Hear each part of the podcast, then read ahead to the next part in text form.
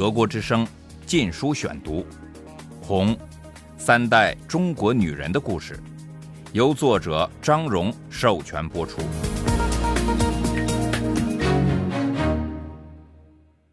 第十二章：巧妇能为无米炊。大饥荒，一九五八至一九六二年。第三节。我八岁那年的一个晚上，一位瘦小、满脸皱纹的妇女来到我家。她形容枯槁，似乎一阵风就能把她吹倒。她是我家保姆的母亲。她一进门就趴在我母亲面前磕起头来，称我母亲是她女儿的救命恩人。她说：“如果不是你，我女儿也活不成了。”我当时不明白这话的含义。后来才知道，她是来报信，说她丈夫和小儿子都饿死了。一个月后，我家保姆收到一封信，信上说她母亲自我家回去不久也饿死了。我永远也忘不了我家保姆哀哀欲绝的痛哭情形。她靠着门前台阶的柱头，用手绢捂着嘴，身体不停地抽动着。我姥姥盘腿坐在床上，也在哭。我藏在姥姥的蚊帐外面的一个角落里，听见姥姥自言自语地说：“共产党好，共产党好，就是这么多人都饿死了。”几年以后，我听说我家保姆的哥哥和嫂子也饿死了，因为地主家庭在饥饿的人民公社里常常是排在最后面分粮。一九八九年，一位曾在专门救济饥荒的部门工作过的干部告诉我。他相信四川饿死的人有七百万，这占了天府之国总人口的百分之十。全国饿死人数呢？一般的估计是三千万人。一九六零年的一天，俊英娘娘宜宾邻居的三岁小女儿突然失踪了。几天后，这邻居偶然看到一个小女孩在街上玩，身上穿的衣服很像是她女儿的。他上前细看。发现那衣服确实是他女儿的，就立刻报告了警察。经过调查，发现小女孩的父母是卖烧腊肉的，他俩诱拐并杀了不少孩子，当做兔肉高价出售。这对夫妇后来被处死，案情秘而不宣，但大家都知道那时常有小孩被杀。多年后，我遇到父亲的一位老同事。他是一个非常和善、能干、从不夸大其词的人。他非常激动地告诉我一件当时在一个公社中所亲眼目睹的事：这个公社有百分之三十五的农民饿死。虽然那年本是个丰收年，一天，一个农民闯进他房间，跪倒在地，就是一阵痛哭，说自己犯了不赦之罪，祈求惩罚。最后才弄清楚，这人杀了自己的婴儿，并吃了孩子的肉。饥饿成了难以控制的魔鬼，驱使他去动刀。他发疯似的揪打自己，脸上泪花滚滚。我认识的这位先生下令把他抓起来，后来枪决了他，以警告那些杀害儿童者。官方对饥荒的解释之一是。赫鲁雪夫突然逼中国偿还韩战中为帮助北韩而欠下的债，因为好些中国人都记得从前被债主无情逼讨的苦日子。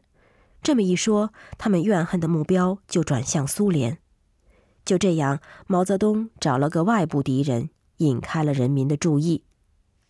另一个官方公布的原因是史无前例的自然灾害。中国是个幅员辽阔的国家，每年总有一些地区发生自然灾害，造成粮食短缺。当时全国的气象全盘消息只有最高层领导才知道。事实上，由于人口难以流动，很少有人知道邻近地区发生了什么，甚至隔个山坡就像隔了千山万水。许多人对官方宣传信以为真。至今仍以为饥荒是自然灾害造成的。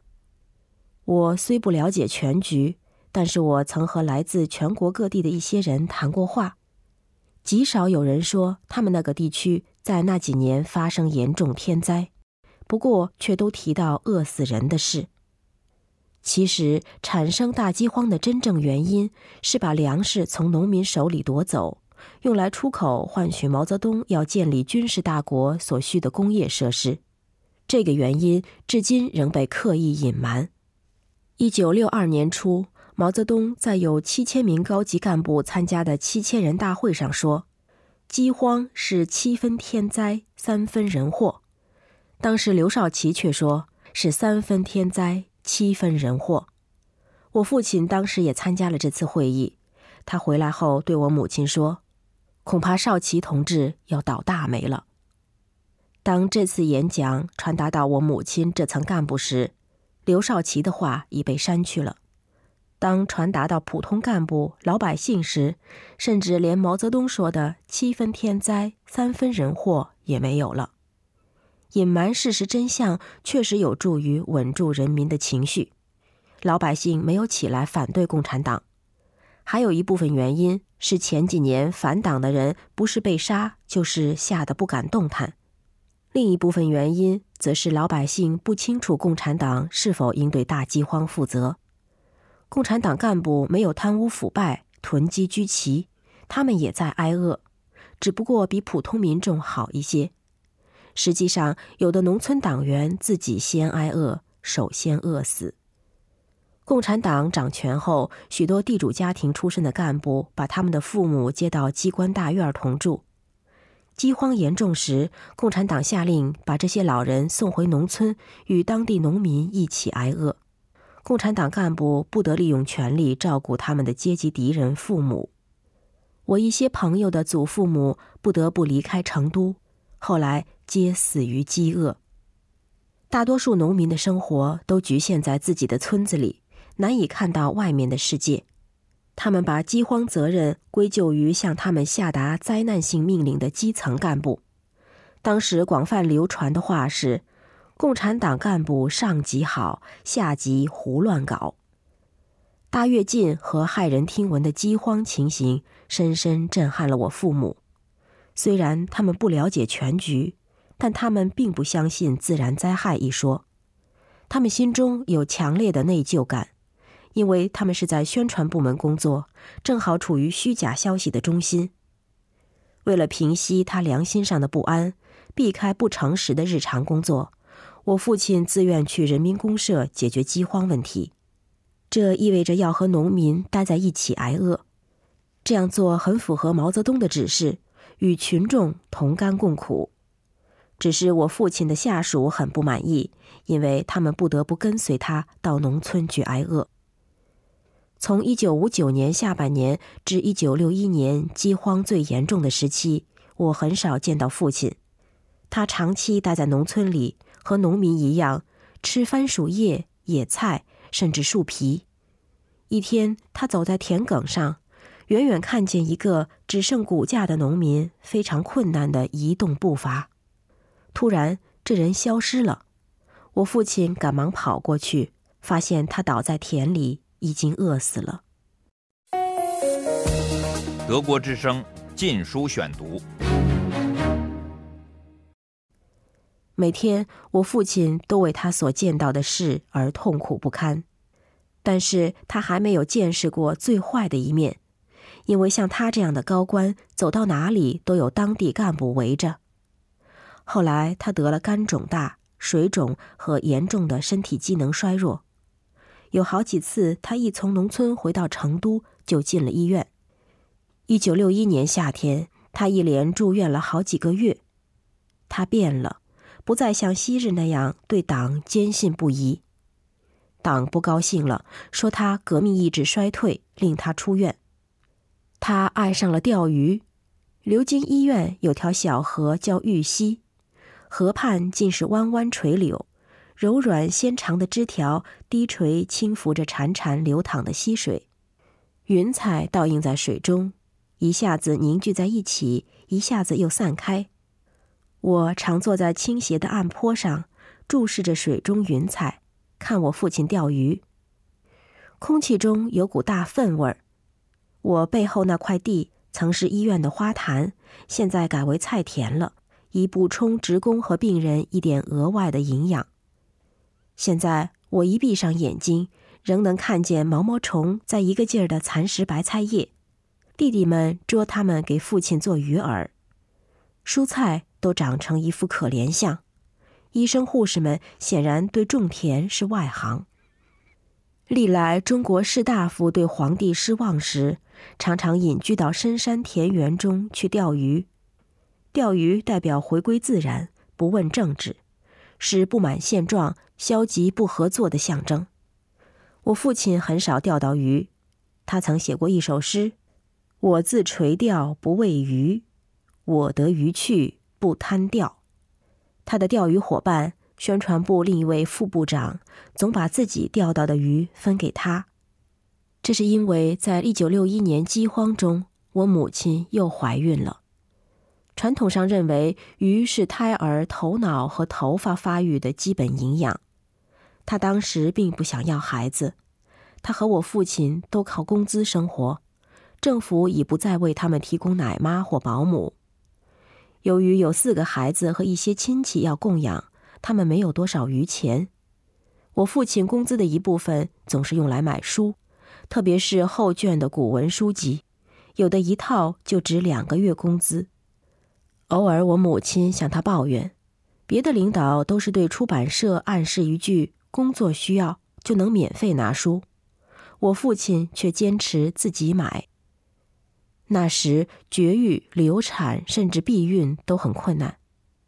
共产党在一九五四年曾开始推行计划生育，我母亲负责她所在地区的这项工作。就在那时，她怀小黑到了后期，挺个大肚子，经常幽默地在会议上自我批评说：“我是个犯了错误的人。”但是不久，毛泽东转而反对计划生育，他要的是人口众多。他说：“如果美国对中国投原子弹。”中国人只需再生产，就可以重新成为大国。一九五七年，他受意批判北京大学著名的提倡计划生育的教授马寅初，此后计划生育就无人敢提了。我母亲一九五九年曾怀了孕，她向党组织写报告，请求允许流产，这是标准的程序，必须经党批准的一个原因是。当时做这种手术很危险。我母亲说，她忙于革命工作，如果不生这个孩子，她就能为人民做更好的服务。结果上面批准她动手术，手术方法很落后，痛得她死去活来。母亲在一九六一年再次怀孕时，医生和她本人都说不能再做人工流产了，党组织也不允许。因为规定说，两次手术之间最少需隔三年。我家的保姆这时也怀孕了，她和我父亲以前的一位勤务员结了婚，此时她在一家工厂工作。我姥姥煮了购买券买的鸡蛋、黄豆，并烧好我父亲同事钓的鱼，分给两个孕妇吃。我们的保姆一九六一年底生了个男孩。离开我家，搬去工厂与丈夫同住。在她还没走时，每天都是她去食堂端回饭菜。一天，我父亲远远看到她在从食堂回来的小路上走，一边用手捏饭盒里的肉往嘴里塞，一边飞快地嚼着。我父亲怕他看见自己受窘，赶快转身从另一条路躲着他走开了。他也没告诉任何人。直到许多年之后，才告诉我，讲这段故事的原因是说明我们的保姆饿得多么厉害。她年轻时代让中国人不再挨饿的梦想，竟远未实现。保姆离开我家后，由于缺粮，我家就雇不起人了。愿当保姆的人都来自农村，但得供应他们口粮。就这样，我姥姥和俊英娘娘。只好照看我们五个孩子。我最小的弟弟小芳出生于一九六二年一月十七日，他是我们兄弟姐妹中唯一由我母亲喂奶的孩子。在他出生前，我母亲曾想把他送给别人，但当他出世后，他就和他难舍难分了。小芳成了母亲的宠儿，我们大家也很喜欢和她玩，拿她当大玩具。她在充满爱的环境中长大，我母亲相信这是她成人后为人轻松自如、充满自信的缘故。我父亲总是围着她转，对其他孩子都没有这样过。小芳能玩玩具时，我父亲每周六带她到百货商店买一件新玩具。小芳一哭，我父亲就好像天塌下来一般。到了一九六二年初，国家主席刘少奇和中共干部在七千人大会上迫使毛泽东放弃了他的导致数千万人死亡的灾难性经济政策。毛勉强做了自我批评，但里面充满了自怜，听起来好像代人受过。他在为全国不胜任的胡作非为的干部担当罪责。毛泽东带头所做的不痛不痒的自我批评，掩饰了真正的责任，也没有人去追查责任。但情况毕竟开始好转，刘少奇等务实主义者进行了一系列重大改革。就是在这种情况下，邓小平说了那句著名的话：“不管黄猫黑猫。”捉得住老鼠就是好猫。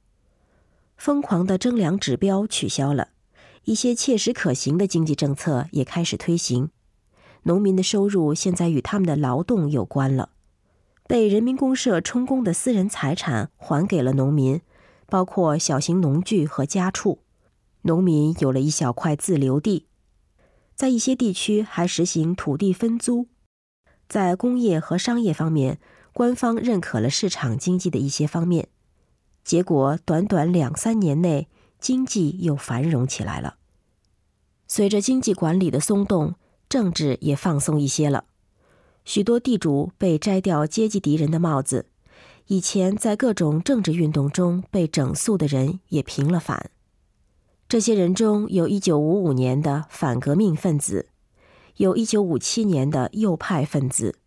有一九五九年的右倾机会主义分子，因为我母亲在一九五九年曾遭批评为右倾，在一九六二年时，为了补偿他，就把他的级别从十七级提升为十六级。文学和艺术方面也有了相对的自由，气氛较为松弛了。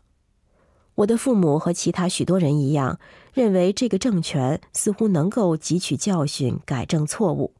而且能把中国搞好，这使他们又恢复了信心。他们有所不知的是，毛泽东正在策划向刘少奇和中共干部们复仇。这一切发生时，我一直生活在省委大院的高墙内，我没有直接遭遇过悲剧，外界只是一些隐约的墙外音。正是在这样的世界里，我开始了我的少年时代。俄国之声《禁书选读》，《红三代中国女人的故事》，由作者张荣授权播出。